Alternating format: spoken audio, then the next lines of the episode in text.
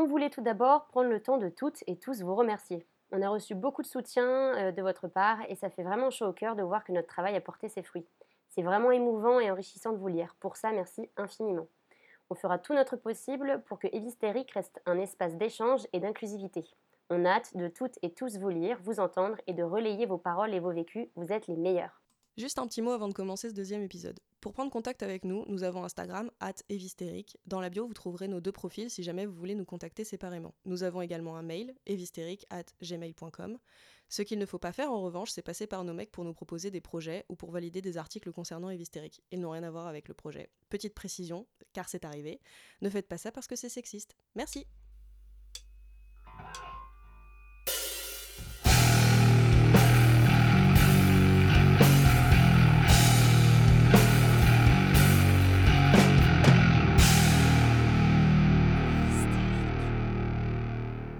Bonjour et bienvenue dans Rêve Hystérique, le podcast des hystériques d'une scène gangrénée par les mascus. Une fois par mois ou quand on a le temps, on vient vous parler de ce qu'implique le quotidien des gens qui font la scène métal en France. Alors non, comme tu t'en doutes bien, on ne va pas te parler du quotidien de Kylian, célibataire involontaire de 29 ans, fan de metalcore ni même de Anthony, 36 ans, qui prend les paroles de Rammstein au premier degré. On va plutôt parler de celles et de ceux qu'on oublie trop souvent de citer quand on parle de la scène et qui sont pourtant bien là. Les femmes, les personnes trans, les racisés, les personnes en situation de handicap. Bref, des gens qui font bel et bien la scène mais qu'on laisse bien volontiers sur le bas-côté. On va en parler, mais surtout, on va les laisser parler.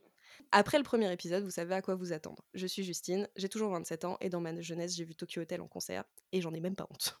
Moi, c'est Estelle, j'ai toujours 27 ans aussi et dans ma jeunesse, j'ai vu les Jonas Brothers et par contre, j'ai quand même un peu honte.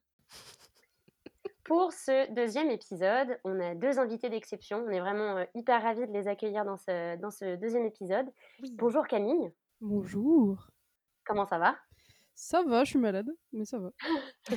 ça promet un mouchage de qualité. Est-ce que, Camille, pour ceux qui ne te connaissent pas, est-ce que tu peux te présenter? Alors, moi, je m'appelle Camille, j'ai 24 ans, euh, je suis originaire de Bretagne. Euh, je fais de la musique depuis euh, que j'ai 7 ans.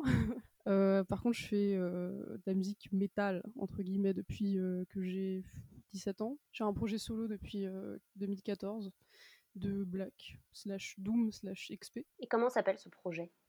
Ah oui, alors euh, ça s'appelle Touleniverne, c'est en breton et ça veut dire le trou de l'enfer. C'est euh, un lieu qui se trouve sur l'île de Groix, une île sur laquelle euh, qui, était, qui était juste à côté de là où j'ai grandi en fait et où j'allais avec mes parents. Et c'est un lieu où beaucoup de gens se sont suicidés. Voilà. on mettra bien sûr les contacts de ton groupe comme ça en bio, comme ça les gens pourront retrouver ça. Et aujourd'hui, on a le plaisir aussi d'accueillir Lizzie. Alors bonjour. Salut. Que tu peux te présenter un petit peu, qu'on te connaisse un petit peu mieux, savoir, bah, voilà. je suis musicienne classique et j'évolue aussi dans les scènes black metal, dans la oi et dans le hardcore. Donc ouais, comme je dis, je suis musicienne et je suis aussi auditrice. J'ai un projet de musique expérimentale qui s'appelle Cobalt. J'ai un projet de post-punk et, et voilà. Au niveau euh, musique extrême, c'est à peu près tout. Sinon, je suis flûtiste classique. Vous vous en êtes rendu compte avec la présentation de nos deux invités. Euh, aujourd'hui, on a des musiciennes avec nous qui vont nous raconter euh, leur parcours et leur vécu dans cette scène-là.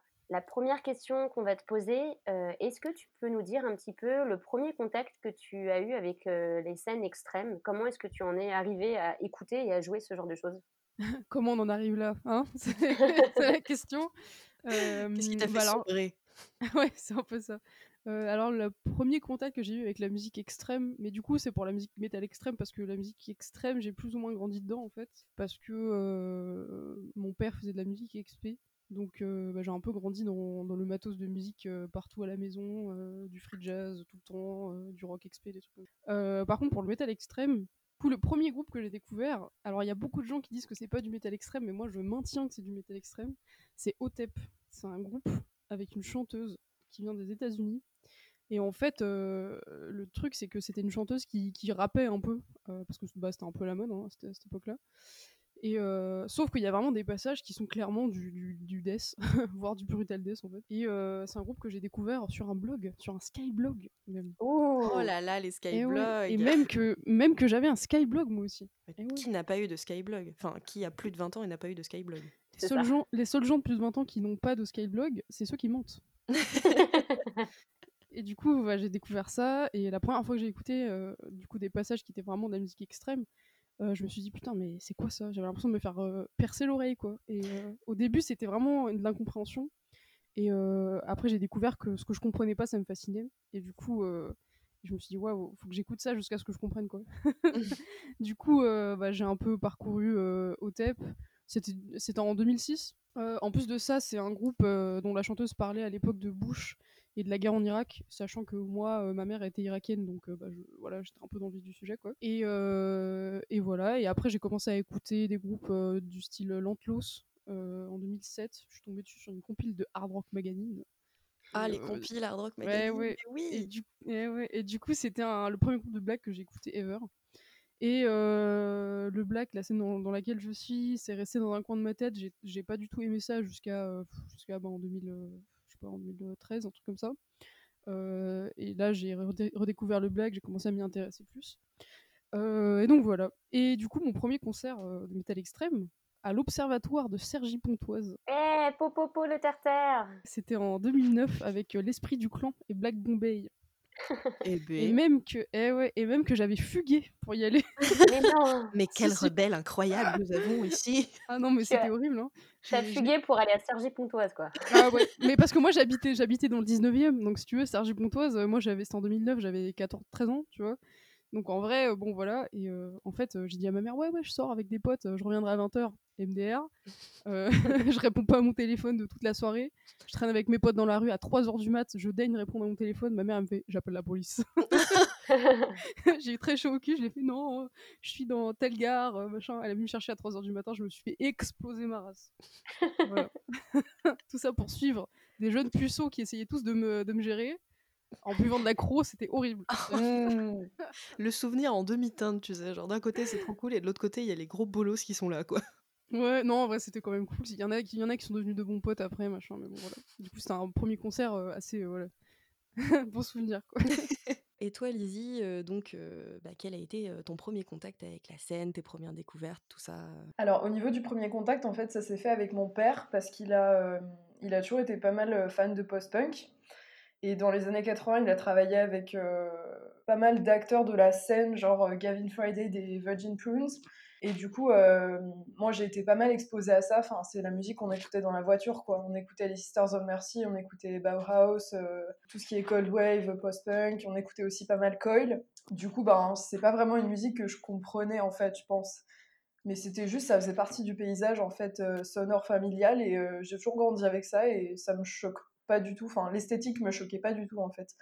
Et en gros, euh, ça a pas mal facilité, je pense, mon entrée dans la musique extrême, dans le sens où, euh, ouais, j'étais pas du tout euh, surprise par l'esthétique, en fait, de tous ces trucs un peu bressons. voilà.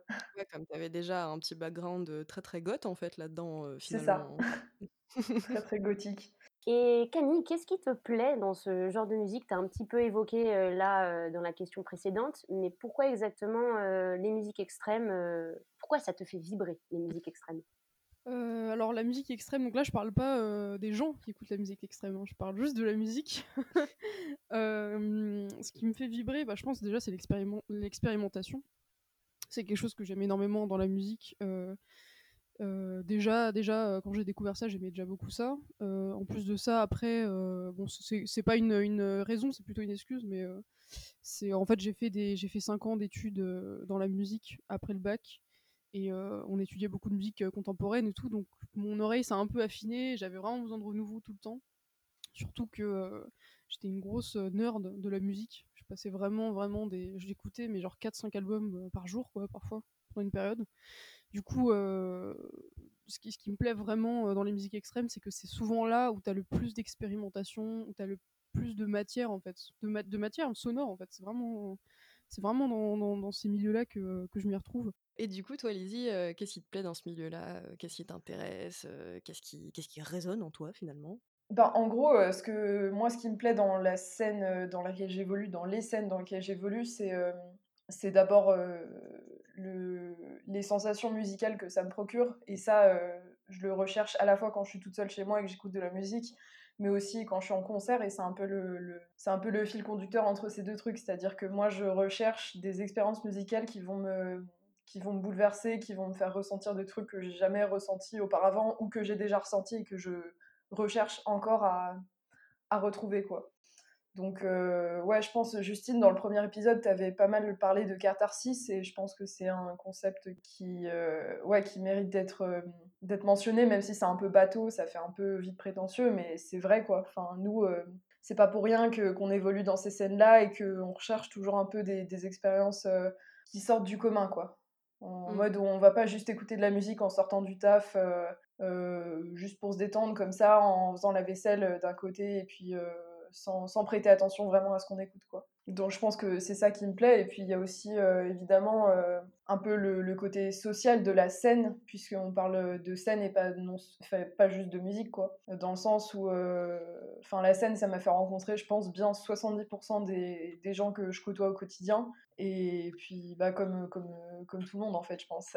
et du coup, ouais, c'est quand même très important, même si évidemment on a nos critiques à faire par rapport à ça, et je pense qu'on va pouvoir les aborder un peu plus tard. Voilà.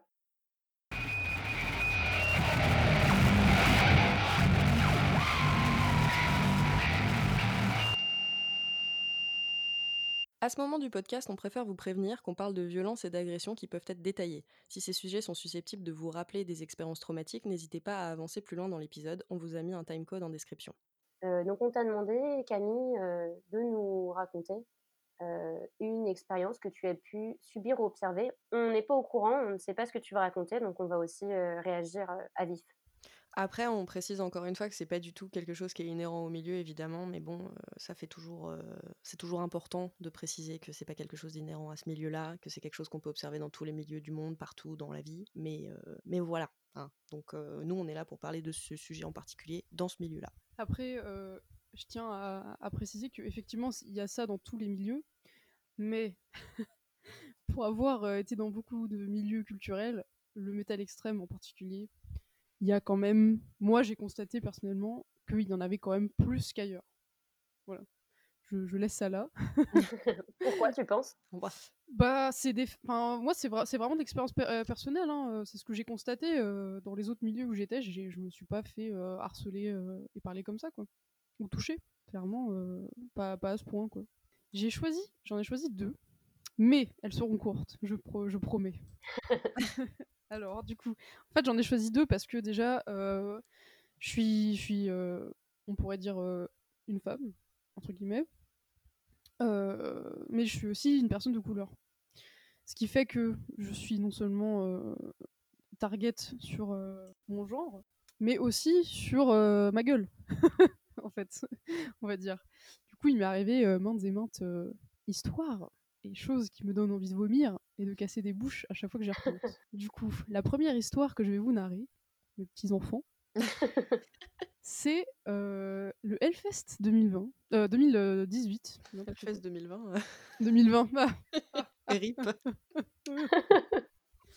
Euh, le, Hell, le Hellfest 2018, euh, à savoir que moi je n'avais jamais fait de Hellfest et je n'avais jamais voulu aller au Hellfest parce que, euh, parce que effectivement à l'affiche il y a souvent quand même des groupes qui m'intéressent, euh, même si c'est assez minime comparé au reste, mais c'est vrai que euh, moi c'est vraiment le monde qui me. Qui me... Bah, c'est pas mon truc quoi. Je dis pas que c'est pas bien, hein, juste c'est vraiment pas mon truc, les trucs euh, mm. festival avec tout le monde, bon voilà. Du coup j'y avais jamais été, cette année j'y suis allée parce que j'étais invitée. Donc j'y suis allée, j'étais sur le camping, euh, voilà, un camping normal, machin, et j'avais deux trois potes, mais bon, j'étais un peu électron libre, je traînais pas avec une seule personne en particulier, voilà, parfois j'étais seule, j'allais des concerts toute seule, y a pas de souci, tu vois. Euh, ce qui s'est passé, c'est qu'il y a eu le concert de Hatebreed qui était sur la Warzone. Euh, et en fait, ce jour-là, il faisait très chaud, donc j'ai mis une jupe. Et je me suis dit, hein, hein, hein, attends, je vais mettre un short en dessous. Parce que, bon, voilà. Toi-même, ouais. tu sais. Euh, voilà. voilà. Bon. Donc, j'ai mis un short en dessous de ma jupe et je suis partie à la Warzone pour voir Hatebreed, qui est un groupe que j'adore. En plus, j'avais envie de me garer, donc ça tombait bien.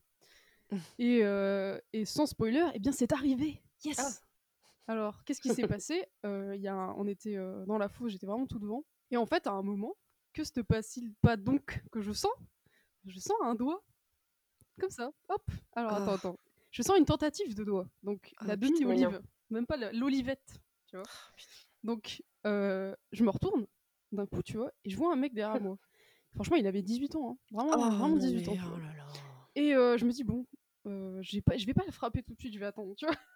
Parce que, tu vois, par rapport à, à votre, euh, votre premier épisode, euh, je conçois très bien qu'il y ait des gens qui qui soient pas OK avec la violence. Tu vois ce que je veux dire? Mm. Dans le sens où, bon, voilà, la, la violence engendre la violence. Je peux très bien comprendre, hein, c'est, euh, voilà, c'est, euh, chacun pense ce qu'il veut, chacun réagit comme il veut, il n'y a pas de bonne manière de réagir, tu vois. Mm. Mais moi, ma manière de réagir, c'est vraiment la violence.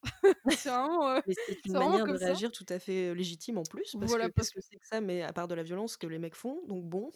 Voilà, Voilà, c'est ça. Et, et puis moi, je, vraiment, je suis désolée, mais je pars du principe qu'il y a vraiment des gens, surtout des hommes, surtout des hommes blancs, surtout des hommes blancs cis. Voilà. C'est Euh, comme s'il y avait un type d'agresseur et que c'était toujours les mêmes, des mecs blancs cis. Bon, C'est vraiment étrange, quoi. Bon.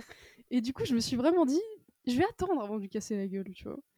Donc, parce qu'il y avait beaucoup de mouvements, tu vois, les gens, ils faisaient des mosh pits et tout. Donc, j'attends, un autre moment, ça revient. Et le mec, vraiment, là, il a réussi à rentrer l'olive. C'était pas l'olivette, c'était l'olive.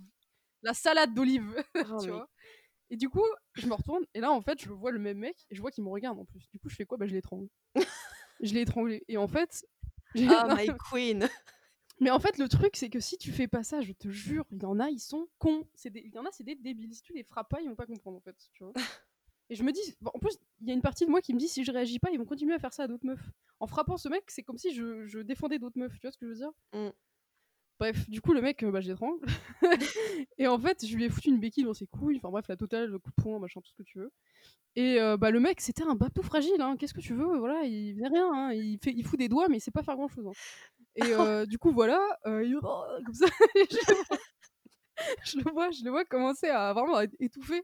En fait, j'étais un peu bourré, tu veux. et, euh, et en fait, je me dis, il y, a- il y a ma petite voix à l'intérieur qui me dit, bon, Camille, t'es un peu bourré là. Arrête, tu vois. Et à un moment, je vois vraiment que le gars suffoque, tu vois. Et en fait, euh, j'ai pas, c'est pas moi qui ai arrêté. En fait, c'est des gens qui nous ont séparés. Parce qu'en fait, il y avait un mec de la Sécu qui s'était levé, euh, sur les barrières et qui avait dit ouais, les deux là, on va les séparer, euh, séparez-vous, je sais pas quoi, tu vois. Et en fait, ce qui s'est passé, c'est que les gens autour m'ont fait slammer de force pour me sortir du truc. Donc Ah. déjà, le, sla- le slam de force, je sais pas si, si les gens savent, mais euh, quand t'es une nana et qu'on te fait slammer de force, généralement, c'est pour toucher ton cul. Ouais, tu te fais Voilà. euh, le max. Voilà. Donc les gens me font, euh, me font slammer de force. Et en fait, pendant que je slamais et qu'ils allaient m'éjecter de la fosse, il y a le chanteur des Breed, No Fake, qui me pointe du doigt et qui fait genre yeah. et là, j'étais dans un état, dans un état d'accomplissement et euh, de j'en ai marre, tu vois. Je suis entrée dans ma, dans ma tente, j'ai- je tremblais, j'en avais trop marre, tu vois. Tu vois, bon, j'étais contente de lui en avoir mis plein la gueule, tu vois. Mm. Bref. Et il y a personne, enfin, il y a, il y a personne autour qui a réagi au moment où genre vous êtes battus? Bah si si, il y a des gens qui ont voulu nous... En fait, il y avait des gens qui ont voulu nous, nous séparer, mais le problème c'est que c'est moi qui le frappais, donc euh, les gens comprenaient pas, tu vois. Ouais. Ouais. Ouais. Donc. Après, euh, ouais, enfin, euh, c'est c'est- c'est ça aussi qui est super chiant, c'est qu'à côté de ça, euh, c'est entre guillemets toi qui es passé pour la méchante, alors que bah le mec venait de t'agresser sexuellement, genre.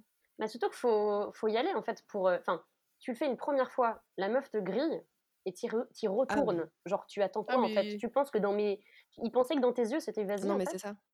Il attendait que ça. Et puis en plus, le truc, c'est que. euh, moi, j'ai entendu d'autres nanas me dire la même chose, qu'apparemment, c'était pas le seul à faire ça, tu vois, dans le fest, ce- cette année-là. Comme c'est étonnant, tu vois. Et je me suis dit, si je fais pas ça, le mec, il va juste continuer, en fait, tu vois. Bah en fait c'est un truc de, enfin dans un sens c'est vrai je pense parce que bah du coup le fait que tu l'aies frappé peut-être que ça l'a fait réfléchir à deux fois et en vrai genre bah vu que tu l'as juste cramé, qu'il a vu que tu l'avais cramé mais qu'il a recommencé derrière, enfin c'est juste évident que le gars allait faire ça à Mhm. d'autres meufs dans la journée et qu'il avait sans doute fait ça d'ailleurs à d'autres meufs dans la journée sans voir le problème quoi. Bah ouais, de toute façon, vu la torgnole que je lui ai mis, je pense qu'il pouvait plus penser clair après. hein. Mais ce qui est fou, c'est que moi, au, au Hellfest de 2018, donc le même, euh, il y a des gars qui m'ont mis une main au sein, euh, tranquille, euh, de nulle part. Mmh. Donc j'ai eu la chance, on va dire ça, j'ai eu la chance de ne pas avoir le droit à l'olivette et l'olive. Mais j'étais un peu pareil, ouais, j'étais un peu pareil que toi. En fait, je, je me baladais de scène en scène, des fois toute seule, des fois je rejoignais des potes, enfin euh, plutôt tranquille. Je me sentais plutôt sereine, c'était pas mon premier Hellfest, même si je suis d'accord avec toi, il y a vraiment beaucoup de monde. Et en fait, il y avait des gars qui avaient un, un costume vachement marrant. Et j'en parlais avec un pote la semaine d'avant. Je me suis dit, ah tiens, je vais me prendre en photo avec eux, je l'enverrai à mon pote, ça va lui faire plaisir. Et on prend un- une photo et les gars me mettent tous les deux les mains au sein. Mais au secours. Dans le Au plus grand secours. des calmes, tu sais, genre je prends une photo avec vous, ça veut dire euh, tripotez-moi les nichons alors que bah euh, c'est une photo en fait les gars. C'est juste une photo, c'est pas une invitation à mettre les mains Non. au sein. Euh, et j'ai pas eu. Enfin, après, voilà, j'ai déjà raconté dans le premier épisode. Moi, quand il m'arrive des trucs, je suis plutôt en mode Euh, qu'est-ce qui s'est passé? Et du coup, bah, ils m'ont mis la main au sein, je les ai regardés. Bon, j'ai- je leur ai quand même lancé des regards et j'étais en mode genre euh, c'est pas bien. Et après, je suis partie en courant et Et je suis repartie à ma tante aussi. Ouais, mais il y en a. En fait, c'est. Enfin, c'est pas étonnant que, euh, que tu réagisses comme ça, tu vois. C'est c'est un choc, en fait. C'est un état de choc, tu vois. Tu sais pas Bah quoi ouais. faire. euh, voilà, tu. Voilà. Et après, quand, quand t'as des gens qui vont réagir comme ça, t'en as d'autres qui vont dire Ah oui, mais elle a rien dit, blabla. Bah oui, mais mon gars. Non, mais c'est ça, enfin, comme si Ouais. la- comme si l'action à la base était normale et que le fait que nous, on ne réagisse pas quand on est sous le choc, parce que bah, c'est choquant, comme tu disais, ce soit pas normal, tu sais. Et n'oublions pas qu'un acte euh, où la personne ne réagit pas, ça s'appelle du non-consentement. Le non-acte, c'est pas du consentement. Merci. Ne rien dire, c'est pas dire oui. Mais en tout cas, je pense que euh, Kevin, qui a mis l'olive, euh, 18 ans, euh, s'en souviendra toute sa vie et je pense qu'il y réfléchira deux fois avant de remettre des olives à des meufs en festoche. J'espère bien. Bon, alors, petite euh, histoire encore. Hmm. alors, donc, du coup, j'avais joué à Paris, donc avec mon projet solo, euh, au club. Euh, ça s'est bien passé, machin. Et en fait, euh, bon, j'étais euh, chez un label, dont je ne citerai pas le nom. j'étais chez un label euh, où, en fait, euh, la personne du label qui se chargeait de moi, on va dire, entre guillemets, euh, était venue à ce concert-là pour me voir, pour me filer aussi des CD qui avaient été faits, enfin, des trucs comme ça. Et donc la personne a assisté au concert et à la fin du concert, cette personne, donc il faut que je recontextualise aussi. moi, je fais du, du black, du coup expérimental, un peu noise machin, mais j'incorpore beaucoup d'éléments musicaux orientaux parce que je chante en kurde. Euh, je fais des trucs en quart de ton, euh, voilà. euh, mes, mes morceaux, mes audios de transition, parfois c'est des trucs en, arabe ou en kurde, des choses comme ça. Et aussi, je suis là-bas sur scène. Voilà. Et en fait, donc, je sors de scène et le mec me dit Ouah, c'est vachement bien, c'était vachement cool, machin. C'est très exotique. Alors, peut-être qu'il y a des gens qui savent pas, mais dire ça, en fait, en fait, si tu veux, moi, je fais pas des cocktails, tu vois. À un moment, euh, en fait, je, je parle d'une euh, de ma culture, en fait. Je parle de ça, c'est pas pour qu'on me dise Waouh, euh, tropico, tu vois. En fait, c'est pas, c'est pas, c'est pas ça, en fait, tu vois. Genre, euh, le mec je- me dit exotique. Et pour les gens qui savent pas, l'exotisme, c'est une réalité. C'est-à-dire que tu as des mecs, moi, ça m'est déjà arrivé, il y a plein d'autres nanas euh, racisées aussi, je pense. T'as plein de mecs qui vont venir te voir. Ah ouais, j'ai toujours rêvé de sortir avec une rebeu, tu vois. De sortir des trucs comme ça. Et euh, voilà, c'est tout. Et ça m'avait vraiment, euh, vraiment choqué, tu vois, de la part de ce mec. Ah ouais, c'est exotique. Le seul truc qu'il a à dire, tu vois, je fais un set de 45 minutes où je fais du quart de ton, je fais du chant saturé, je fais plein de trucs, tu vois. Et le mec, ah ouais, c'est exotique. Mais Et surtout, frérot, il s'est il s'est vraiment dit que c'était un compliment? mais Eh oui, bien, mais le eh pire, sans doute. Il a dû se dire en plus qu'il était original, tu sais, le gars. C'est ça. Mais le pire, c'est, enfin, il était, c'est pas un mec méchant, c'est juste un mec con en fait. Alors pour euh, rajouter en plus à ça, donc je finis le concert et euh, après je vais au Black Dog, qui est le, bar affilié au, club. Où euh, généralement quand tu joues au Black, quand tu joues au club, tu finis au Black Dog pour parler avec les gens de l'orga, voilà machin, pour voir des gens qui étaient là au concert, machin machin. Et donc je finis là-bas. Et il y a un mec qui faisait partie de l'orga, en fait, qui était des potes de l'orga ou machin, enfin bref, je sais pas quoi, euh, qui était avec d'autres d'autres potes, et moi j'étais avec eux, tu vois, entre guillemets.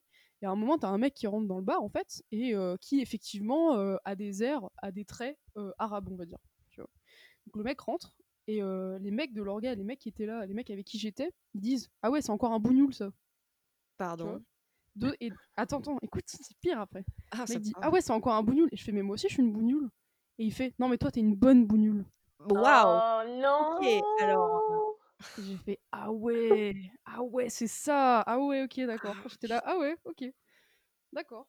Là, Le on voit gars pas, mais je suis en train genre, de tourner sur mon siège en respectant mon fil de, de, de casque. Non, mais à quel moment déjà est-ce que tu dis ce mot en fait en, Oui, en voilà, déjà, 2019-2020 C'était en 2019 ton concert, c'est ça? Euh, oui, c'est ça, ouais. Ouais, enfin tu vois, à quel moment est-ce que tu te dis que c'est ok de dire ce mot en fait Genre? Non, mais. Non, mais. Puis ça veut dire quoi? en- Ça veut dire quoi, bonne bougnoule Mais c'est ça en plus d'où est-ce Ouais. qu'il se permet de te filer une validation? Genre c'est quoi? Il va te donner un brevet avec écrit euh, genre euh, bah bravo Camille et tout machin. euh, non bon. mais c'est une blague. C'est ouais, c'est chaud, hein, quand même. hein. J'étais là Ah ouais, c'est ça, euh, c'est ça la scène alors, ok. Ah yes. Alors après, après, je pense que ça, ça arrive plus dans le black, honnêtement. Dans la scène black, euh, black metal, tout ça. Je pense que ça arrive. Il y a moyen, oui. Mais euh, j'étais quand même sur le cul, quoi. je me suis dit, euh, mais on est où là? On est où? En fait, on est, c'est la colonie ou quoi? Enfin, Genre, euh, c'est quoi? En plus, à quel moment il s'est dit que ça allait te faire marrer ou je sais pas, que t'allais. Enfin, waouh, y a rien qui va. Genre vraiment, y a rien qui va. Et Surtout, ouais, c'est c'est déjà de base, genre quelqu'un rentre et il faut une réflexion parce qu'une personne euh, n'est pas blanche, déjà de une. Et après, genre, toi, du coup, qui va dire non, mais moi non plus, en fait, je suis pas blanche. Et, et ils vont te répondre ouais, mais c'est bon, toi, t'es Non, Toi, mais toi, ça va. Toi, tu, voilà, toi, tu fais du black metal. Voilà. Toi, c'est bon, tu fais du black metal. euh, t'as la peau plutôt pâle. euh, t'as pas un gros pif. Quoique si, j'ai un gros pif. Mais euh, tu vois, enfin, mais tu sais, ouais. En fait, il y, a des- il y a des critères de validation. C'est exactement comme le code noir, en fait. Tu vois ce que je veux dire? Ouais, il y a un critère C'est de genre, t'es validation, arabe, mais t'as pas les cheveux crépus. Tu vois? Ah Donc ça va. Ça, ou euh, voilà, ou tu t'appelles pas Fatima, ou des bails comme ça. Tu vois ce que je veux dire? Ah non, mais euh, Ouais, c'est ça, ils vont dire, moi, toi, tu t'appelles Camille, tu t'appelles pas Fatima, c'est bon. Ah, Ouais. c'est ça, mais c'est c'est vraiment ça, en fait. Après, tu sais, t'as- typiquement, t'as les gens qui vont te dire Ouais, mais tu viens d'où? Je viens Bah, de Bretagne. Je viens de. Alors là, en ce moment, j'habite à Belleville. euh, sinon, je viens de, du.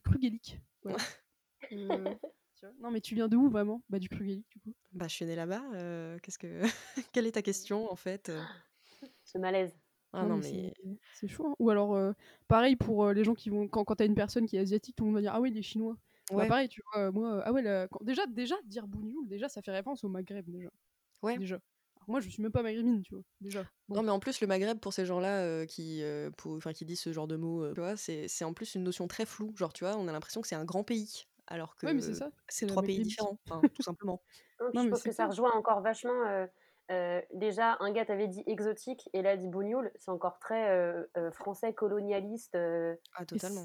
Et c'était la même soirée, hein, je tiens à le dire. hein. Oh là là, combo quoi. Parce que des trucs comme ça, j'en ai eu plein d'autres. hein. Là, je, je les ai sortis parce que voilà, c'était la même soirée, c'était gros, mais des trucs comme ça, j'en ai eu énormément. hein. Le fait que je sois pas assez blanche pour faire du black metal parce que c'était la musique de blanc, des trucs comme ça. hein. Après, tu vois, t'as des gens qui vont dire ouais, ouais, mais d'un autre côté, euh, c'est de la musique de blanc parce que quand tu vois euh, Bah, tous les tous les gens qui, tous les musiciens, c'est des blancs. Au concert, tu vois que des blancs. J'étais là, mais pourquoi tu penses qu'ils viennent pas les gens dans la scène Mais en fait, c'est ça, c'est que ça retourne le problème comme si, ouais, bah, tu vois bien que c'est une musique de blanc parce qu'il y a que des blancs. Ben non, en fait, le problème, c'est que les blancs ont exclu euh, bah, les autres personnes de la scène et que du coup, le problème est dans ce sens-là et pas dans l'autre, tu vois. Enfin, Ouais, c'est clair. a, Mais y a franchement, pas de il- musique de blanc, il y a pas de musique de mec, il y a pas de musique de meuf. Enfin, genre, il y a de la musique en fait, c'est tout. Ouais, c'est ça. Mais franchement, il suffit d'aller à un festival de black ou un truc comme ça.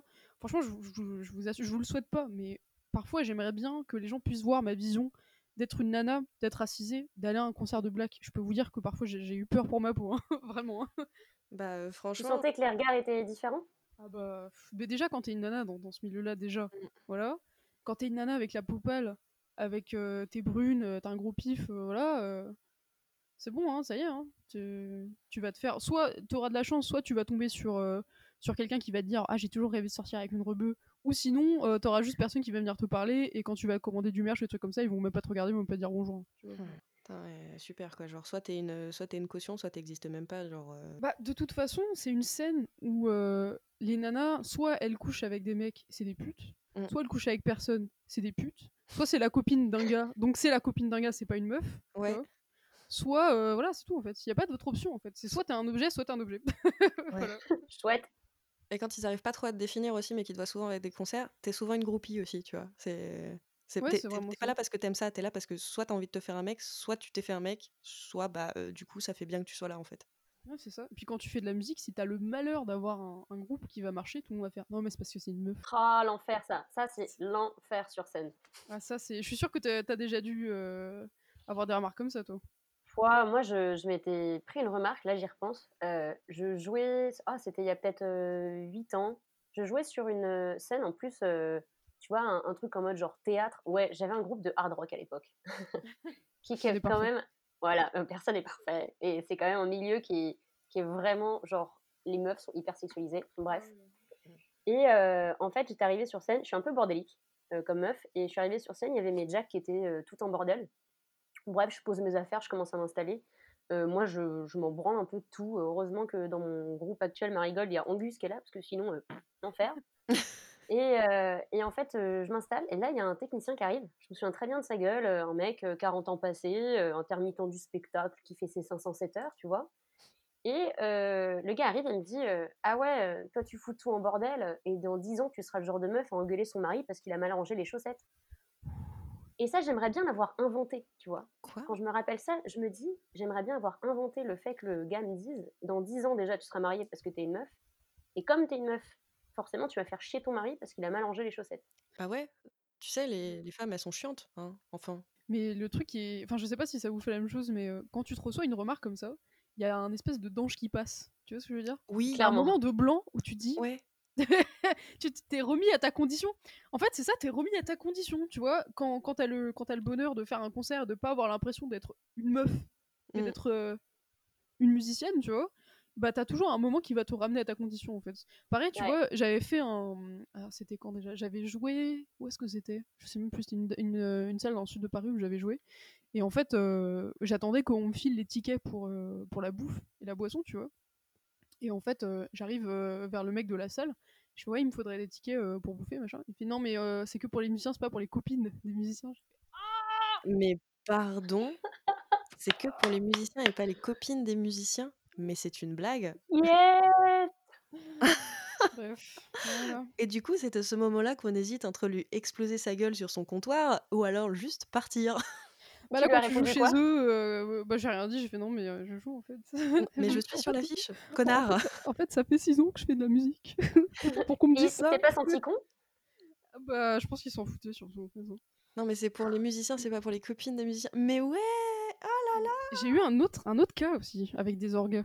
Pendant un moment, je faisais de l'orga euh, dans le stoner, le doom, le heavy, et tout comme ça, avec Bill of the Sun, qui est une très bonne asso d'ailleurs. Euh, et en fait, euh, moi, je faisais la technique son pour eux, souvent, sur beaucoup de dates. Donc, euh, j'accueillais les groupes, c'est moi qui, me, qui, me, qui gérais tout, tu vois. Un, groupe, on a un, un jour, on a un groupe de, de heavy stoner italien qui arrive. Moi, je prépare la salle avant qu'ils arrivent. Ils arrivent, ils sortent leur matos. Moi, je suis sur la scène, je suis en train de plier des câbles, tu vois. J'arrive, je lui tends la main, tu vois, je dis bonjour, c'est moi qui m'occupe de la, la technique son. Et il me fait Ah ouais, t'es stagiaire? Hein? J'ai fait Mec, j'ai fait 5 ans d'études dans le son et la musique. Non, mais enfin, faut se balader avec ses diplômes et tout pour qu'on soit pris au sérieux. Ça se passe comment? Ouais, c'est ça. Non, faut être un mec. Ah bah C'est oui. Ah, mais c'est là, c'est- c'est là, je suis con, tu vois.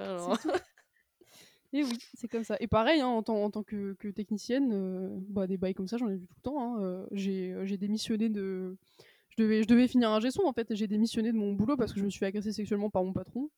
Voilà, bon, bah c'est comme ça, c'est c'est le cas de beaucoup, beaucoup de gens. Franchement, moi je comprends les, les nanas qui sont dans, dans, dans le milieu de l'orga, euh, de, de la technique son et tout comme ça, mais je les respecte à 1000%, à 1000%, parce que c'est un métier horrible quand t'es une nana.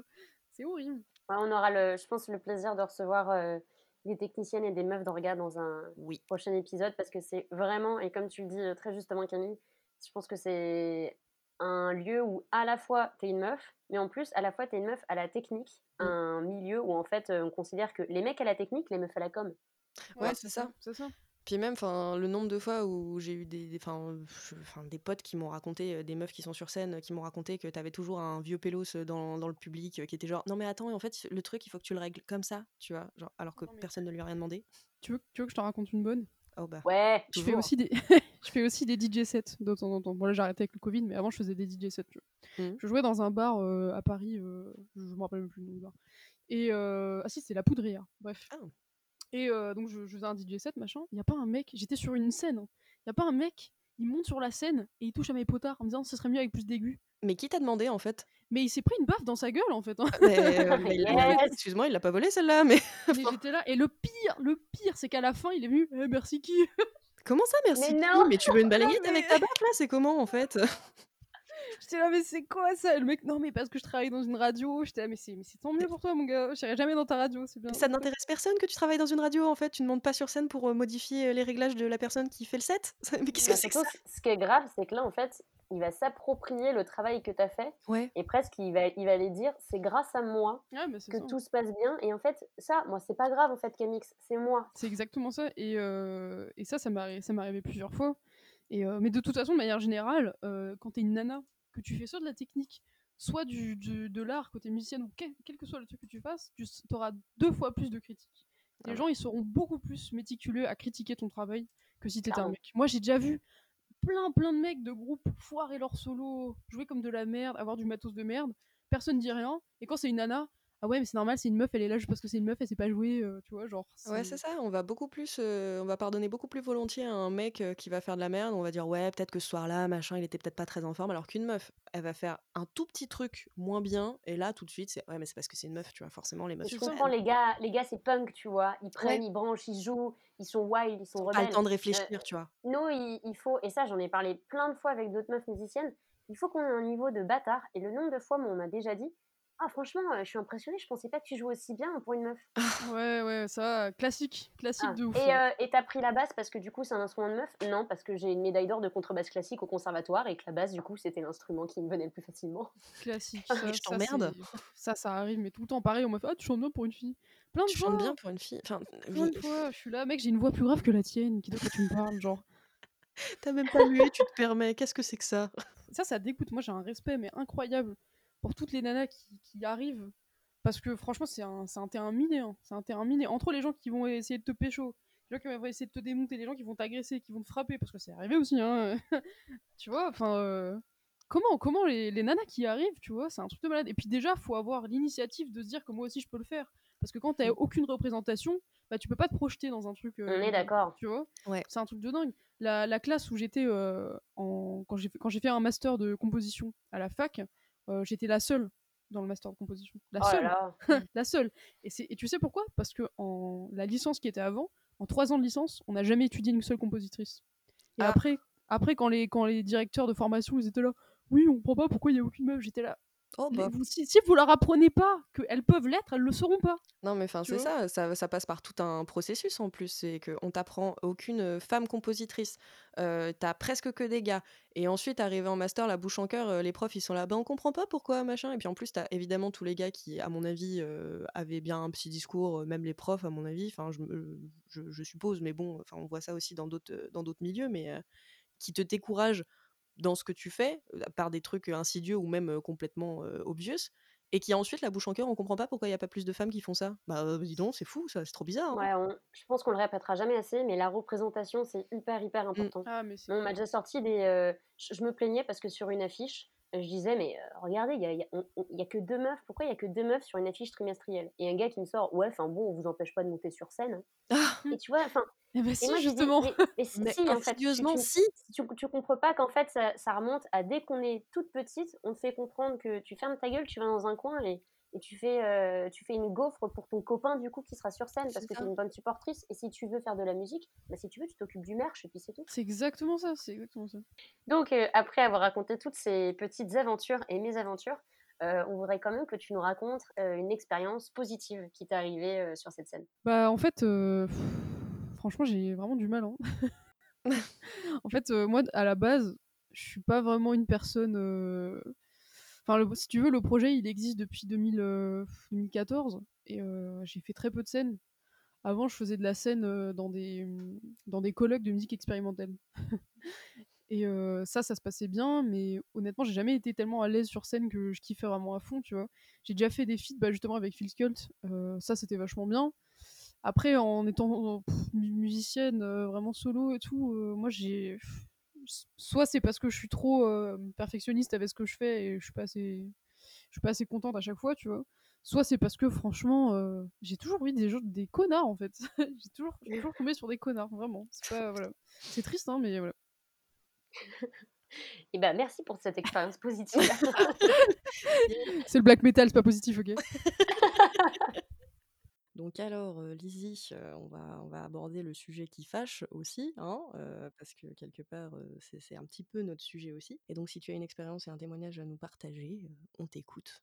Bah, alors, je pense que comme beaucoup de, femmes et de, personnes un peu marginalisées dans la scène, j'ai dû choisir entre différentes expériences parce que franchement, il y en a l'appel, quoi. Enfin, pour moi, en gros, ça va de des remarques déplacées en concert, aux mains au cul, euh, aux relations avec euh, des mecs de la scène qui sont genre pas du tout saines ou pas forcément euh, très toxiques et très déséquilibrées. Mais bon, euh, bah alors moi, mon anecdote à moi, en fait, c'est une anecdote qui s'est euh, répétée dans le temps, euh, pas au même endroit, mais en gros, ça a commencé dans cette fameuse salle de concert qui s'appelle la Comédia. Et euh, quand j'avais 16-17 ans, j'ai commencé à pas mal y aller. Enfin, je pense que j'y allais bien toutes les semaines.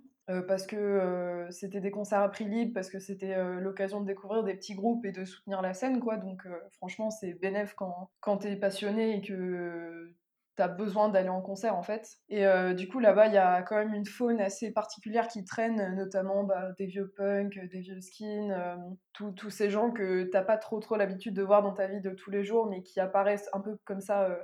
euh, ponctuellement qui pop euh, lors de moments en concert et tout.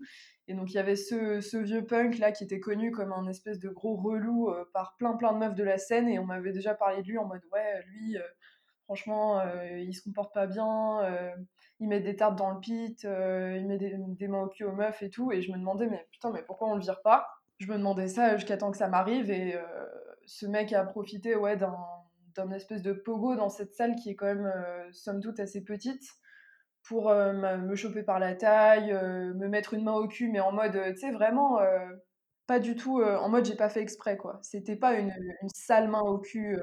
Enfin, toute main au cul est sale, mais là, c'était. On pouvait prendre ça comme un geste pas fait exprès, quoi. Et du coup, sur le moment, en fait, j'étais tellement surprise que j'ai pas trop réagi je me suis éloignée du type et je j'en ai pas j'ai pas trop repensé de la soirée mais après c'est vrai que ça m'a pas mal revenu en mémoire et puis là, beaucoup plus récemment, en fait, il y a eu pas mal de concerts de hardcore à l'Espace, donc il y a une salle parisienne qui se trouve Bibliothèque François Mitterrand, si je me trompe pas. Et en gros, il y avait, il y avait ce mec qui s'est pointé à un concert de hardcore, et, et là, bah, pareil, en fait, il, profite vraiment du, du pit pour choper les meufs, soit pour les mettre de, de, côté en mode un peu paternaliste, genre c'est trop violent pour toi, soit juste pour les pousser de manière genre pas du tout. Euh, je, je pense pas qu'on doive spécifiquement faire attention aux personnes dans le pit. Enfin, c'est pas le lieu, mais il y a quand même des limites à respecter, je pense. Genre, tu mets pas des tartes euh, volontairement à des gens et tout.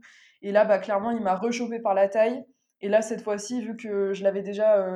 Euh, regarde, enfin, je l'avais vu du coin de l'œil depuis le début de la soirée, je me suis retournée vers lui et je lui ai dit que, que s'il recommençait, j'allais lui mettre une tarte et qu'il allait se faire virer. Quoi franchement, j'étais très gentille avec lui avec le recul parce que il m'a quand même chopé par la taille alors que mec, tu me touches pas, genre personne me touche en fait. Et il a réagi comment quand tu lui as dit ça? Bah un peu comme euh, comme tous les, tous les vieux euh, que, que, tu chopes un peu la main dans le sac à faire un truc euh, nul.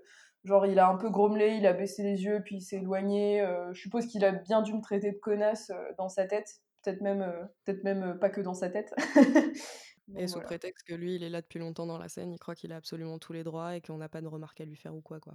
C'est ça, exactement. Alors que mec, redescend, quoi. Genre, je, je, pense pas que, je pense pas que tu fasses plus pour la scène que, que, moi. Enfin, je veux dire. Euh même si c'était le cas en plus, et alors, t'es pas moins légitime que lui à être là. Et puis c'est pas parce qu'il est là depuis plus longtemps qu'il est complètement irréprochable. D'ailleurs, la preuve que clair, C'est clair. Ouais, enfin, typiquement le gros, le, gros dégueulasse qui profite des mouvements de foule pour faire des trucs où tu, tu peux ne pas, enfin, ne pas faire attention et tout. et puis quand tu le recadres, c'est toi qui as fait un truc pas bien. génial. C'est ça, c'est le scandale tout de suite. Et il y a un truc aussi que tu as dit intéressant, c'est qu'il avait aussi deux réactions face aux femmes dans le public. soit du coup les toucher sans leur consentement comme toi tu l'as vécu, et aussi avoir ce côté, tu disais, paternaliste, de les mettre sur le côté pour leur dire que la violence mmh. n'était pas là pour elles. Voilà, exactement. Bah, en gros, ça c'est un truc que je trouve que, j'ai remarqué pas mal dans le milieu du hardcore dans lequel donc euh, j'ai voulu aussi depuis un petit peu moins longtemps que celui du métal mais je suis quand même euh, je suis quand même pas mal rentrée dedans. En gros c'est que bon pas tous hein, évidemment not all men bien sûr mais il y a pas mal de il y a pas mal de mecs qui considèrent que en gros si t'es pas capable d'encaisser les coups euh, dans le pit t'as rien à foutre là et que t'as pas à te plaindre en fait si tu te prends des tartes totalement injustifiées. C'est-à-dire que moi, ça m'est arrivé plusieurs fois de me plaindre en concert que par exemple, euh, je veux me rapprocher en fait du, du groupe pour mieux voir parce que c'est un groupe que j'aime et que j'ai attendu longtemps pour voir. Et euh, je me prends plein plein de coups dans la gueule. Enfin, vraiment, il y a des mecs qui font pas du tout attention à, toi en tant que personne plus petite, tu vois, par exemple, même si c'est pas le cas de toutes les meufs, là je parle de mon expérience. Et, euh, et, en gros, la, ouais, la, réponse que, que les gens ont quand tu parles de ça, c'est euh, ouais, mais attends, euh, le hardcore, c'est quand même. Enfin, tu peux pas te plaindre du pit, en gros, c'est un truc de tough guy. voilà, soit t'es dedans, soit t'es pas dedans, et si t'es pas contente, bah tu vas derrière. Bah non, en fait, je suis désolée. Moi, je, ça me dérange pas en fait de me prendre des mandales quand c'est pas fait exprès. Mais si t'as un mec qui te cible à répétition parce que je sais pas, c'est marrant de, taper une meuf dans le pit, bah non en fait. Puis moi j'ai le droit, même si c'est pas parce que je suis plus petite que j'ai pas le droit d'avoir accès en fait à l'expérience qui fait aussi le concert, c'est-à-dire pas seulement voir le groupe, mais le ouais le mouvement de foule quoi. Donc ça j'ai pas mal remarqué. Soit c'est un bail paternaliste en mode éloigne-toi, euh, t'as rien à foutre là. Soit c'est genre ok t'es là, bon bah je vais te mettre v'là tartes dans la gueule jusqu'à temps que tu t'en ailles, tu vois. C'est un truc sur lequel je, suis, te rejoins complètement, parce que moi, j'aime aussi particulièrement le, hardcore. Et pour avoir fait pas mal de concerts, en fait, je trouve que le hardcore a ce côté aussi très boy boy. J'ai 16 ans, je suis blanc et je mets, et, je fais des moulinets dans tous les sens pour essayer de taper tout le monde avec mes poings. Et, en fait, je pense qu'il y a encore cette image très.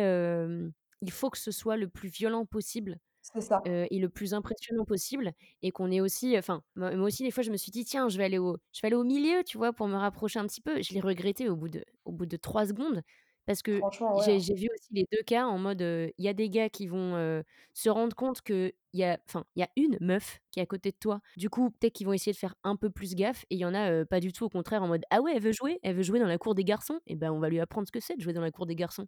Non, mais ouais, c'est ça, c'est complètement une question d'appropriation de l'espace et de monopolisation de l'espace, du coup. Toutes ces tentatives aussi de, se réapproprier la scène, de se réapproprier l'espace en disant on est là et c'est pas parce qu'en fait on est un concert de musique violente qu'on a forcément envie de se faire péter la gueule par des gars, parce que t'en as énormément aussi qui prennent ça comme prétexte de bah, du coup cibler des meufs pour leur taper la gueule et ensuite dire ouais, mais vous êtes pas. euh, vous êtes pas nos, nos- enfin vous êtes pas, vous êtes pas censés être nos inférieurs, donc euh, pourquoi est-ce que euh, ce serait un problème que je te tape, tu vois? Ah là vous voulez l'égalité hein non, mais tu sais, quand tu, quand tu dis, ouais, enfin non, moi je veux être, euh, je veux être l'égal des hommes, c'est en mode, ouais, bah du coup j'ai le droit de te taper. Ah ouais, donc toi c'est le premier truc auquel tu penses, lourd, ni- nickel, tu vois? Et t'en as beaucoup qui sont un peu dans, cette, dans cet état d'esprit. Et dès que t'avais des. Enfin, il y a eu pas mal de- d'assauts qui ont fait des tentatives, du coup, de, de parler de ça, de sensibiliser au truc et de dire que le pit, bah, ça appartient à tout le monde et que c'est pas parce que c'est une zone où, du coup, tu peux exprimer une certaine forme de violence, t'es obligé, en fait, de la subir quand tu t'es dedans. Et, euh, et ça a été beaucoup tourné en dérision, et c'est pour ça en fait que ça me fait penser à cette vidéo de, de Max Wayemi qui euh, relisait en fait un tract d'une asso, je me rappelle plus le nom de cet asso, et qui du coup euh, parlait du fait que c'est pas parce que t'es dans le pit que euh, t'es obligé de taper des gens et que t'es obligé de te faire péter la gueule. Et lui tournait ça complètement en ridicule en disant ouais mais enfin si t'es pas capable d'encaisser la violence, qu'est-ce que tu fais à des concerts de métal, de hardcore et nanana? Et t'es un peu genre mais en fait euh, là ce que vous faites c'est que dans un sens vous vous plaignez qu'il n'y ait pas beaucoup de diversité. Enfin, en général, les gens qui... Enfin, je, préjuge pas spécialement pour lui, mais c'est un truc général. C'est que, en gros, euh, ça se plaint beaucoup qu'il n'y a, pas- a pas de diversité, et même souvent, c'est un, c'est, une plainte de façade, un peu pour faire genre, pour faire bien, tu vois. Et au final, euh, quand les, les personnes qui, du coup, sont là aussi veulent vraiment participer, c'est genre, ouais, mais enfin, vous devez respecter quand même nos règles, quoi. Genre, vous voulez pas... euh, Enfin, c'est double peine, en fait. C'est que tu te retrouves en fait à, être ostracisé du truc et on te le reproche. Alors que bah il crée pas un espace adéquat et quand toi tu essayes justement de le modifier et potentiellement de pouvoir inclure les autres, c'est tourné en ridicule, c'est dit un peu genre ouais mais t'as rien à faire là si tu veux pas respecter nos règles alors que enfin je suis désolée l'évolution est possible, hein, excusez-moi euh, d'être euh, d'être un petit peu naïve et de penser qu'on peut qu'on peut tous évoluer en mieux quoi mais bon enfin Ouais, je, vou- je voulais juste rebondir un peu sur ce que tu as dit, euh, Justine. ça, cette espèce de manque d'inclusivité euh, qui, qui, qui dit pas vraiment son nom, en fait, c'est on, on le voit là dans la violence physique et dans l'espace, en fait, dans l'appropriation de l'espace, mais je l'ai vu aussi pas mal en tant que musicienne, dans le sens où, euh, en tant que musicienne et, d'auditrice, c'est-à-dire qu'il y a plein de personnes qui m'ont fait des remarques en mode euh, Ah ouais, non, mais. euh, Attends, euh, pourquoi t'écoutes ça? C'est ton mec qui t'a montré, c'est ça? Ah ouais, tu kiffes ça parce que c'est ton mec ou c'est ton pote qui t'a montré. Ah, Bah, je pense que c'est surtout, c'est ce truc de, heu, on n'a pas pu de nous-mêmes, en tant que femmes, c'est impossible. Nous, femmes, être, heu, sensibles et délicats de nous-mêmes, on n'a pas pu aller chercher et avoir la curiosité de s'orienter vers des musiques extrêmes. Et qu'il y a ce truc, ouais, toujours de, heu, on n'est pas capable de nous-mêmes, cette image, hein, je dis vraiment c'est un stéréotype, cette image de, en tant que nous, femmes, on n'est pas, à aller chercher, des choses et à découvrir les choses par nous-mêmes. On a forcément découvert ça par un gars, tu vois? Ça peut pas être notre découverte perso ou même enfin et puis en plus enfin même si c'est le cas que c'est quelque chose qu'on a découvert à travers un gars ou quelqu'un qui un mec qui nous a montré ça, en quoi est-ce que ça retire en fait la légitimité qu'on a à aimer ce truc-là? Je comprends pas non plus parce que ça peut enfin OK, c'est pas parce que c'est ton mec, ton frère, ton cousin, ton père qui t'a montré quelque chose que bah finalement c'est pas quelque chose qui t'a touché, qui te plaît. Je vois pas en quoi est-ce que ça annule en fait euh, la légitimité de dire que t'aimes ce groupe et que tu le connais bien. Puis ça C'est aussi, clair. évidemment, le, le classique. Ah ouais, euh, tu connais ce groupe? Eh ben, euh, cite-moi quatre chansons. Et qu'est-ce qu'il a mangé à son anniversaire, le batteur, quand il avait 7 ans? Hmm Bah non, tu vois, t'as pas pu me répondre dans les deux secondes, et ben, t'es pas une vraie fan, tu vois. Genre, t'es un poseur. T'es que, t'es qu'une groupie. Ça, on, on se dit que c'est un cliché, mais pas du tout. hein. Ça Ah, arrive vraiment. absolument pas un Ça cliché, arrive c'est un vraiment. vrai truc. Ah moi je me rappelle, j'avais un pote, enfin un pote, il y avait un mec que je connaissais au au lycée qui était comme ça, genre lui, heu, il aimait le il aimait le heavy d'ailleurs, il était c'était genre le seul gars avec les cheveux longs au lycée et tout, heu, qui qui était dans le style heavy et lui, il était vraiment dans ce truc-là de, enfin moi j'ai enfin j'ai beaucoup j'ai toujours aimé, la musique et j'ai toujours fait des des recherches un peu, même si à l'époque où j'étais au collège et au lycée, c'était plus compliqué parce qu'internet était un petit peu moins accessible dans mes jeunes années, mais j'ai toujours cherché en fait des La meuf, on a l'impression elle a 55 ans. mais c'est beaucoup plus facile, tu vois? Aujourd'hui, en fait, je me dis pour, quand tu cherches de la musique parce qu'à l'époque, genre, tu sais, c'était l'ordinateur familial et tout et tu pas forcément le droit d'y aller tout le temps, donc voilà. Mais mais ouais, j'ai toujours fait des recherches un peu comme ça de trucs qui me plaisaient et puis, tu sais, du coup, tu dérives un peu sur d'autres machins, tu découvres d'autres et tout et même si t'es pas spécialiste de quelque chose, quand on a entendu parler, tu connais un petit peu. Mais lui était vraiment dans ce truc-là et genre c'était, si j'étais pas capable de, citer, plus vite que l'éclair, 5 chansons, de la période, Dio de Black Sabbath et bah, j'aimais pas Black Sabbath, tu vois? Ah, c'est chiant ça. Bah, déjà, en plus, il y avait aussi ce truc de ouais, en plus, si tu préfères la période de Ozzy Osbourne, c'est vraiment une grosse merde. Non, mais en fait, je t'ai pas demandé, tu vois? Enfin, mais que des trucs, Moi, j'avais ce truc où, je suis depuis, pas mal de temps maintenant, je suis bénévole, derrière des bars, que ce soit en festival, en salle de concert et cetera. Donc, je peux vous dire, j'en ai entendu vraiment des trucs, mais des trucs horribles. Tu portes le t-shirt d'un groupe, tu un gars, il dit: «Ah ouais, heu, tu bien ce groupe-là?» «Ouais, ouais. Et tu connais ça? Et tu connais ça? Et tu connais ça? Et tu connais ça?» «Heu, non». «Ah bah, en fait, tu connais rien, quoi». Mais, alors déjà, tu te calmes tout de suite, sinon je vais cracher dans ta bière. Et puis aussi ce truc de, ah, heu, j'ai j'ai j'aime bien ton t-shirt là avec le nom du groupe. Ah ouais, je t'écoute. Ouais et puis j'aime bien là le t-shirt, c'est écrit en relief. oh, mais Ah! Ah, ça c'est un classique ça. C'est un classique. C'est bien de le mentionner d'ailleurs. Et du coup, moi qu'est-ce que j'ai fait? Et bah, je l'ai retourné contre lui, et j'ai fait ce truc vraiment je je me suis délectée ce jour-là. J'ai fait comme si j'étais bête et j'avais pas compris parce que ce gars il était avec ses potes et ils sont tous regardés en mode: «Il a parlé de ses seins» PTDR, les nichons. et PTDR, tu vois les nichons, j'en ai jamais vu de ma vie.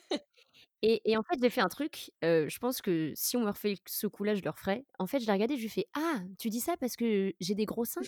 Ah ah parce que du coup, c'est marrant du coup de de voir avec les gros seins, c'est c'est ça? C'est ça qui est rigolo?» et en fait, il s'est senti tout con, ils ont tous fermé leur gueule, ils sont repartis avec leur bière là. Oh non, elle a répondu à la blague. Je suis en fait pas drôle. Ouais, c'est ça. En fait, je suis sexiste. Quel enfer. Ouais, les les les vraiment les les interrogatoires quand tu es une meuf en mode, heu: «Ah ouais, tu le t-shirt du groupe, heu, mais c'est quoi ton album préféré?» «Ouais, parce que si c'est pas la première démo qui date de 98, en fait, tu es une grosse merde». Voilà. Genre en mode, heu: «Oui, excuse-moi, heu, j'ai un t-shirt Mutilation, heu, j'aime le dernier album, en fait, je m'en fous un peu de ce qu'ils ont sorti avant. OK, grosse poseuse, en fait, tu connais pas les Légions Noires, d'accord». Est-ce que ça m'intéresse? C'est clair, hein. C'est ça, c'est que tu pas obligé d'être, un spécialiste archi pointu d'un truc, pour, enfin pour, pour aimer en fait, c'est tu peux connaître ne serait-ce, je sais pas, une chanson et puis, bah, c'est c'est cool. On s'en fiche en Bah fait, tu ouais. as le droit d'apprécier. Puis, Ouais, moi j'ai ce truc horrible du coup de réflexe, quand je vais en concert ou en fest ou que je travaille et le soir il y a un concert, si je mets un t-shirt de groupe, c'est c'est vraiment horrible et je m'en suis rendu compte il y a pas si longtemps que ça. Au moment où je le mets, je me dis: «Est-ce que je suis capable de réciter au moins 5 chansons et au moins 2 ah albums?» Ah ouais. Je me suis rendu compte, s'il y a pas si longtemps que ça, je pense qu'il y a il y a peut-être 2 ans où, en fait, j'avais mis un t-shirt. J'étais arrivée, je faisais la je faisais le le bar et en fait, je me suis posé la question: «Et si quelqu'un me demande: "Est-ce que tu connais au moins 2 albums? Est-ce que tu peux me réciter au moins 5 chansons?" Et bah, je je je je stressais, en fait. Ça ça m'a fait stresser et j'ai eu ce truc horrible et vraiment, c'est vraiment un réflexe que j'ai maintenant quand je mets le t-shirt, je suis en mode: «Alors récite 5 chansons dans ta tête». Non, mais c'est insupportable de se retrouver en fait à être genre conditionné à devoir répondre à des interrogatoires alors que enfin les mecs aussi, heu, ils se font traiter de poseurs, hein, C'est mais heu, clair. on va beaucoup moins aller les voir pour leur dire: «Ouais, cite-moi, 4 albums de machin, et qu'est-ce qu'il a fait en 87, heu, le bassiste, hein? Et ben tu sais pas? Et ben tu un poseur». Genre on va pas les faire chier à ce point-là et puis il y a aussi évidemment le le classique de toute façon son t-shirt elle l'a acheté à H&M, tu vois? Sait même pas ce que c'est, alors que sais en général les groupes c'est Iron Maiden, genre bon bah en en vrai, en plus, on s'en fout. Mais Qu'est-ce que oui, ça lui change à sa vie d'avoir l'air meilleur qu'une meuf qu'il connaît même pas, en fait? Genre, c'est c'est juste pour essayer d'asseoir une espèce d'autorité débile ou une, Ouais, c'est enfin, ça. à à quoi ça sert? Quelle satisfaction en tire la personne à faire: «Ah tu connais pas? Bah, tu es vraiment une merde, Super, hein». ce soir j'ai mis en Super. défaut une meuf que je connaissais même pas, je peux aller me coucher sur mes 2 oreilles. Je suis un mâle alpha. Tu vu maman? C'est clair. Franchement, euh, par rapport à ça, j'ai eu. euh, bah, du coup, là, c'est pas tant en tant qu'auditrice, mais euh, plutôt en tant que musicienne, j'ai eu des. Enfin, c'était des, des remarques de potes qui se voulaient drôles, je pense, mais bon, moi, je trouve pas ça très drôle. C'est en gros, j'annonçais que j'allais faire, par exemple, un split ou une collab avec, avec un musicien, un musicien mec, et la personne en question me disait. à moitié pour rigoler, ah ouais, non mais de toute façon c'est juste parce qu'il veut te baiser en fait, qu'il veut collaborer avec toi. Et là, je peux dire, ça fait pas plaisir. Non, mais évidemment, bah oui, pourquoi d'autres, après tout? Enfin, C'est vraiment pas drôle je sais pas, euh, je sais pas ce, je sais pas pourquoi ils considèrent en fait dans leur tête que moi je, vais me dire ah ouais franchement il est grave spirituel hein, euh, waouh il a beaucoup d'esprit, euh, bravo de me faire cette blague, j'y aurais jamais pensé moi-même. Surtout que oui ça, peut être vrai mais en fait c'est tellement minoritaire, je veux dire on, s'en tape quoi. Puis l'intérêt de, gâcher la joie d'une meuf qui vient de te dire qu'elle va faire une collab avec quelqu'un juste pour lui balancer ça à la gueule quoi. Enfin. Moi, ça m'était arrivé aussi, sur scène, avant je je jouais dans un groupe où, il y avait enfin vraiment j'étais la seule meuf et il y avait 4 autres gars et en fait, il y a un technicien de la salle, il m'a dit: «Et du coup, tu baises lequel?» Ah yes. mais pardon? et ce qui était marrant, c'est que, à l'époque, la personne qui faisait le son de mon groupe, c'était mon ex-copain et du coup, il a dit: «Ah, bah, c'est moi» et Et du coup, je trouvais ça marrant parce que j'étais en mode, bah, il m'a fait fermer sa gueule, mais d'un côté, j'étais en mode, bah, le, le gars, en fait, il a une, une preuve que, ah bah oui, je couche avec une des personnes de l'équipe. Ce soit pas un musicien, mais bah, je couche avec un technicien, T'as été pistonné quelque part. Tu, tu peux pas être là pour ton C'est talent, ça. en fait. hein. Non, et pour tes qualités. Alors qu'en fait, c'était l'inverse. C'est moi qui avais pistonné le gars pour faire le son. En plus, tu sais, euh, génial. C'est insupportable de toujours devoir en fait montrer patte blanche dès que tu fais quelque chose. C'est clair. Surtout te rabaisser à ce que tu as entre les gens, mais qu'il y a forcément une relation euh, et une tension sexuelle entre deux personnes de sexe opposé. Déjà, je trouve ça très euh, hétérocentré. Ah bah complètement. ouais. Euh, Enfin, c'est vraiment genre, ah bah forcément, si tu fais un truc avec un gars et que t'es une meuf, il va y avoir une tension sexuelle et vous allez coucher ensemble. Alors déjà, t'en sais rien si je suis euh, hétérosexuel ou pas. Clair. Donc tu vas juste... et t'en sais rien si le mec aussi est hétérosexuel. Je trouve ça vraiment très, enfin, très recentré, quoi. C'est rabaissant de bout en bout en fait de d'insinuer des trucs comme ça. Que tu, en plus en tant que musicienne, euh, t'as as quand même ce, ce truc aussi déjà. Enfin, on en discutait de, de devoir aussi avoir un niveau beaucoup plus élevé Oui. qu'un mec parce qu'on va t'en demander beaucoup plus. Enfin, moi je suis pas musicienne personnellement, mais enfin en tout cas toutes les musiciennes avec qui j'en ai parlé m'ont dit ça que C'est t'as vrai. intérêt à vraiment charbonner à fond parce que sinon bah, on va on va t'en demander en fait dix fois plus que qu'un mec lambda. Un mec lambda s'il est mauvais, comme tu disais Estelle, euh, bah c'est punk, tu vois. C'est pas trop grave s'il est pas génial. Mais une meuf, euh, elle va faire une fausse note, euh, tout le monde va en parler pendant, euh, jusqu'à la fin du concert, quoi. Bah t'as le droit de faire de la guitare dans ta chambre et tout, machin, mais euh, après si tu veux monter sur scène, euh, bah euh, pas trop quoi, genre bof. Et puis euh, si t'es sur scène, euh, faut, faut quand même que tu carbures beaucoup plus. Et, euh, et voilà quoi, c'est c'est un peu. Et puis en même temps, t'as toujours ce discours un peu ambivalent de, encore une fois, ouais, mais il y a pas assez de meufs dans la scène hein, quand même, hein, c'est chiant. hein. Alors que pourtant, euh, en plus, euh, quand tu vois les contenus là-dessus, euh, moi c'était ça qui m'avait fait un peu bondir. Euh, à chaque fois que je voyais des vidéos sur le sujet, c'était ouais, les gonzesses, hein, elles ont rien à envier aux mecs. hein. Alors euh, comment ça se fait qu'elles sont pas plus là alors que dès que t'as euh, des meufs qui essayent de faire de la scène, elles se font descendre euh, dès que possible par euh, le premier pélos qui Ouais, passe. ça c'est insupportable ce ton là. C'est, ça c'est un truc qu'on qu'on voit de ouf dans les, les titres en fait des articles des webzines metal. C'est ouais, c'est un groupe de nénettes, mais qu'est-ce qu'ils envoient du lourd. Franchement, mais qu'est-ce Ouais. que t'as besoin de dire ça? Surtout que 90% de l'article va parler du physique des meufs. Genre, je sais pas, par exemple, il y avait un, ce groupe de trash, euh, Butcher Babies, je crois. Et honnêtement, quand tu regardes la section commentaires, bon, faut, déjà, faut jamais regarder la section commentaires, ça c'est sûr. Mais 99% c'est des commentaires sur Ouais, dis donc, elles sont vachement bonnes et c'est insupportable. Franchement, les, les, les médias, je trouve, des- de nos scènes, en fait, ont un, un gros effort à faire à ce niveau-là parce que c'est juste scandaleux. Soit c'est un truc du genre euh, Ouais, bah elles ont beau être bonnes, mais euh, c'est pas terrible. Soit c'est genre euh, Ouais, elles ont beau être des meufs, mais euh, c'est vachement bien, hein, dis donc. Ouais. Merci, mec, on avait besoin de ta validation là-dessus. super. Alors du coup, pour un petit peu contrebalancer ces expériences hein, nazes, on t'avait demandé est-ce que tu as un exemple d'expérience positive dans la scène ou quelque chose qui t'a euh, qui t'a marqué en bien? Bah pour, j'ai pas mal réfléchi à cette question et c'était assez en fait difficile de mettre le doigt sur une expérience positive que j'ai eue Euh, parce que basiquement je m'estime euh, quand même assez épargnée par pas mal de trucs nuls qui font le quotidien de beaucoup de femmes dans la scène métal.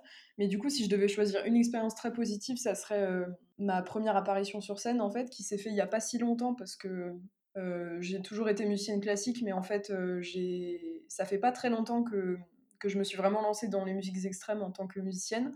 Et du coup, j'ai eu l'occasion de faire mon premier concert en novembre 2019 avec un groupe de black metal dont je suis la bassiste. Et du coup, c'était une date qui était organisée par un collectif dans lequel je suis qui s'appelle l'AIM et avec lequel on organise du coup des concerts qui sont un peu orientés militants, c'est-à-dire que on a des, règles très strictes en matière d'antisexisme, d'antifascisme, d'antiracisme. Et du coup, ouais, ma première expérience live s'est faite dans ce cadre-là et je pense que ça a beaucoup joué dans le fait que je me sens très à l'aise à la fois dans le public et sur scène. J'étais très contente de, euh, de, faire partie de cette date. Et, euh, et par la suite, j'ai eu beaucoup de, de, remarques euh, positives, en fait, de, même d'hommes qui sont venus me voir, qui m'ont dit Ah, écoute, c'est vachement bien, comment t'as fait tel truc et tout, et qui étaient genre réellement intéressés, en fait, par, par ma pratique musicale et pas juste par, je sais pas, ah, t'es une meuf sur scène, c'était comment et tout. Donc, franchement, ça, c'est une super expérience. Et puis aussi, enfin, globalement, en fait, si je devais citer un truc positif que m'a apporté la scène, ça serait mes rencontres euh,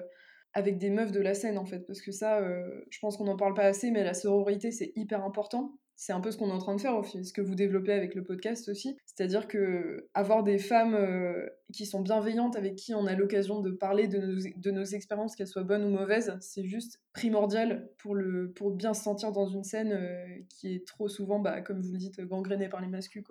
Donc ouais, je, je remercie beaucoup toutes les femmes avec qui je suis amie et qui m'ont permis de survivre un peu dans une scène qui est un peu, qui est un peu compliquée, quoi. Donc, euh, big up à toutes mes sœurs. Voilà.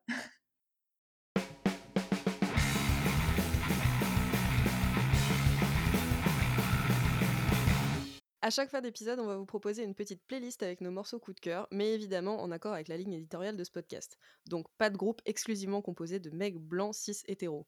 Évidemment, j'ai claqué les mots qui font peur, mais si vous êtes arrivé jusqu'à la fin, ça veut dire que ça vous intéresse un peu quand même.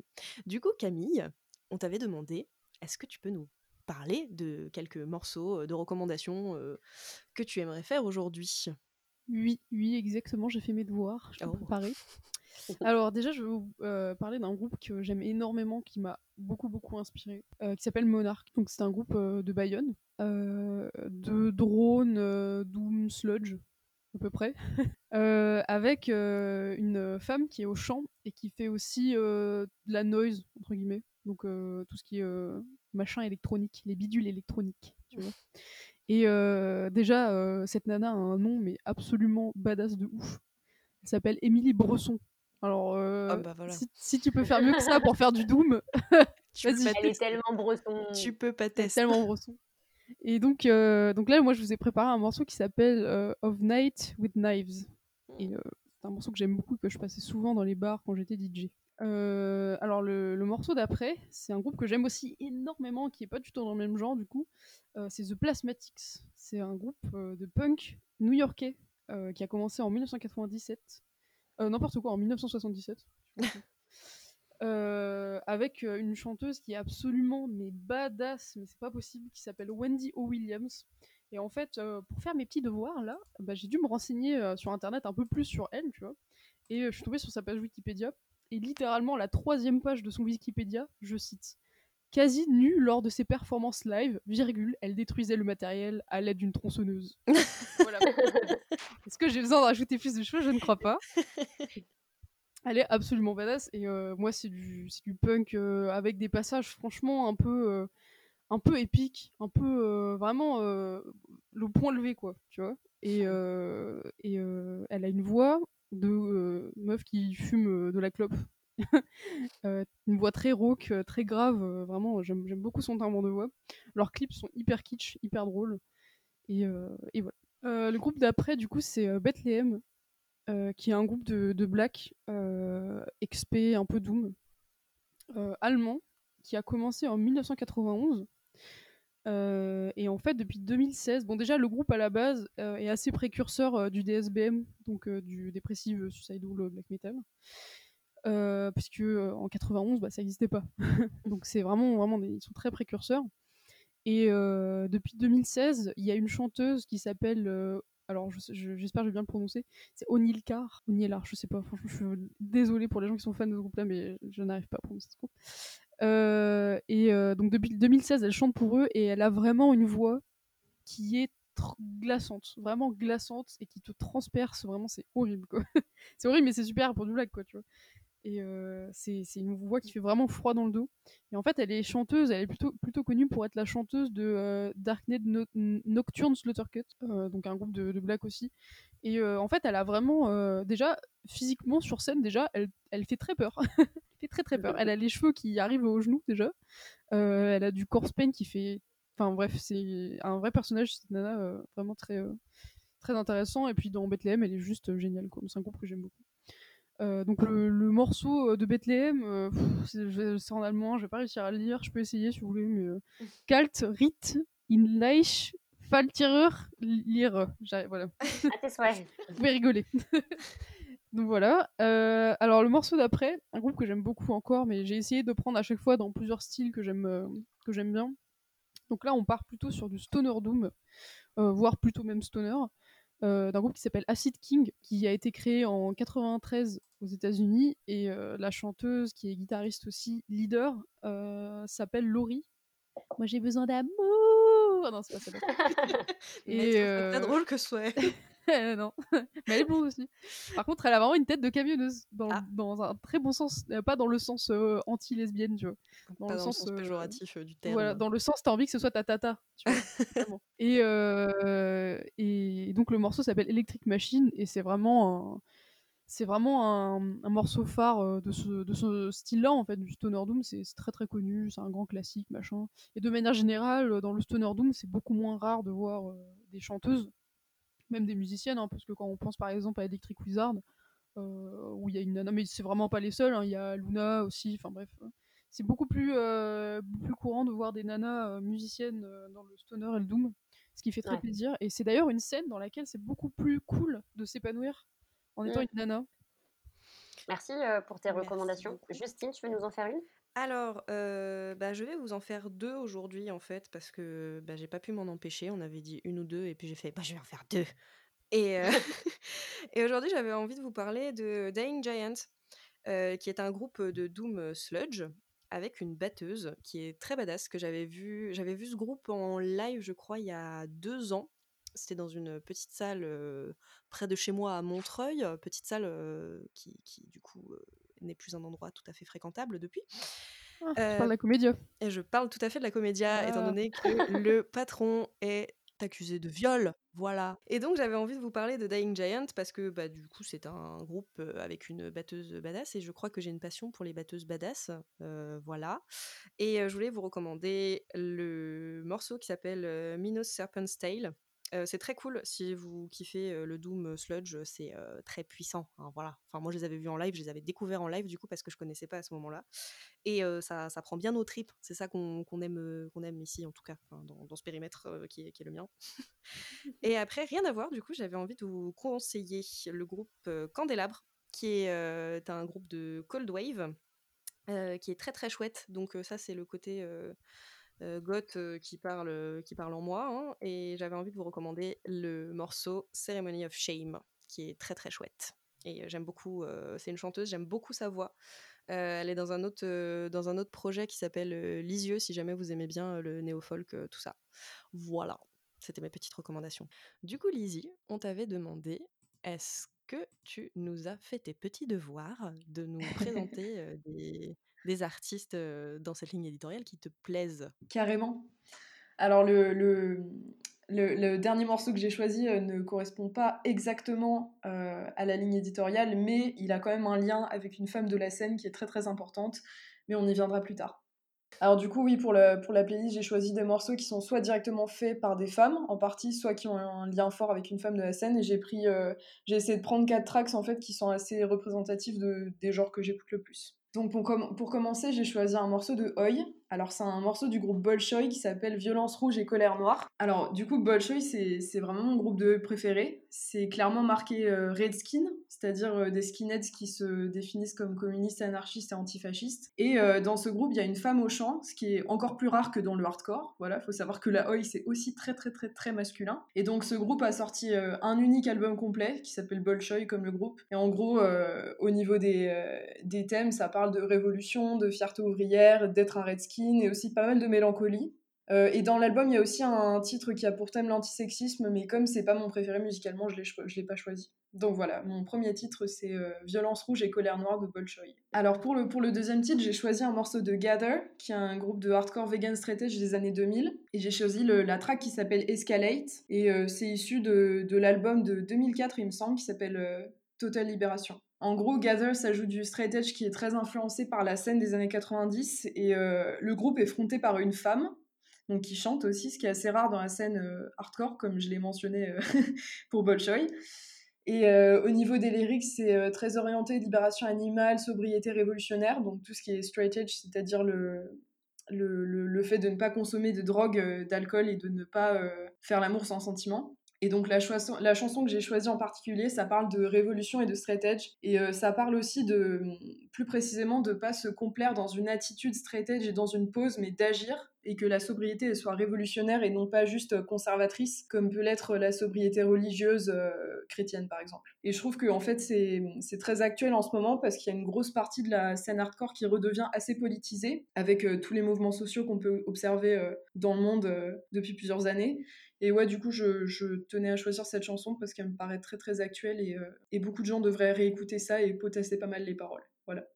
Alors, la troisième track que, j'ai choisie, c'est un morceau de Anta qui s'appelle Les Tourments. Alors ça, je sais que ça va pas faire l'unanimité, mais euh, tant pis. Anta, euh, c'est une moitié du duo de rap qui s'appelle Horty et qui avait pas mal euh, défrayé la chronique dans les années 2010, si je me trompe pas. Notamment, je crois qu'il y a un épisode de Maxwell qui leur est consacré, qui est sorti en 2012 ou 2013. Et en gros, le, projet, c'était un, un duo de rap euh, avec deux sœurs qui font du rap un peu influencé par le black metal, euh, un peu sombre, mais en même temps qui reste assez euh, gangsta dans le sens traditionnel du terme. Et donc Anta, c'est une moitié de ce duo. Elle a lancé son projet solo de rap qui reste dans cette esthétique un peu sombre qui avait fait l'identité d'Orty. Et donc le morceau que j'ai choisi, ça se trouve au milieu d'un album qu'elle a sorti en 2019 qui s'appelle Spleen. Et il me parle pas mal parce que je l'ai écouté dans une euh, période un peu étrange de ma vie euh, qui impliquait beaucoup de trajets en voiture.